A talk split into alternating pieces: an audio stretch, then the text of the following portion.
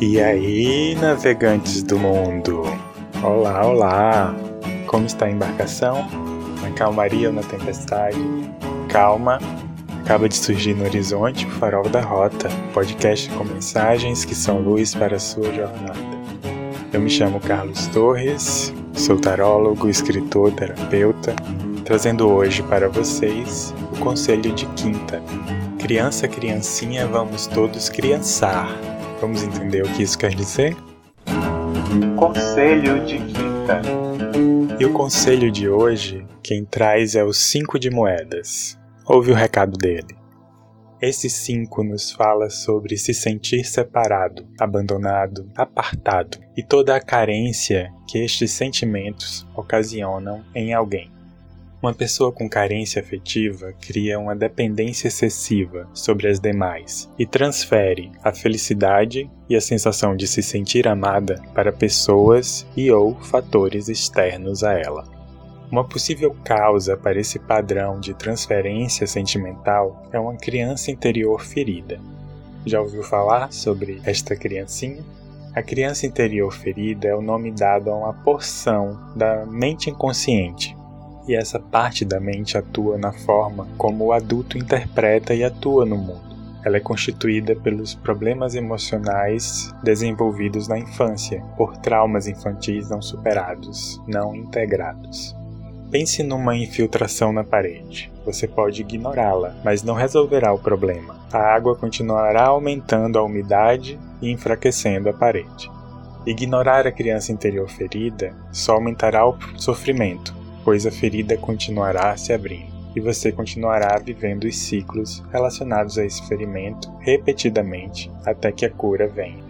Ao trazer a criança ferida para a luz, resgatando-a das sombras onde está colocada, é possível curar a vida adulta e fechar esses ciclos doentios. E, enfim, tratar a parede com infiltração. Há várias formas de cuidar de sua criança interior, e digo, por experiência própria, que valerá muito a pena até porque ela é uma parte sua e valemos muito a pena, certo?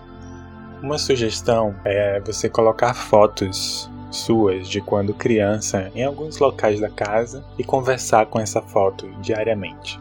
Dê conselhos àquela criança. Diga palavras e frases motivacionais e de consolo. Elogie-a. Fortaleça seus pontos positivos e fortes. Encoraje-a Diga o quanto ela é bonita e o quanto ela é amada. E aí você me pergunta: conversar com a foto? Tá falando sério? Parece tão bobo. E eu respondo: somente faça. Desligue esse ego que está julgando e criticando. Faça e veja os resultados. Amor próprio, confiança, segurança, autoestima, maturidade tenderão a aumentar em você à medida que você acolhe a sua criança seu magnetismo pessoal aumentará também. Eu não tinha uma criança ferida, eu tinha uma criança destruída, a capa do Batman. Hoje eu dou risada, mas foi de muito chorar.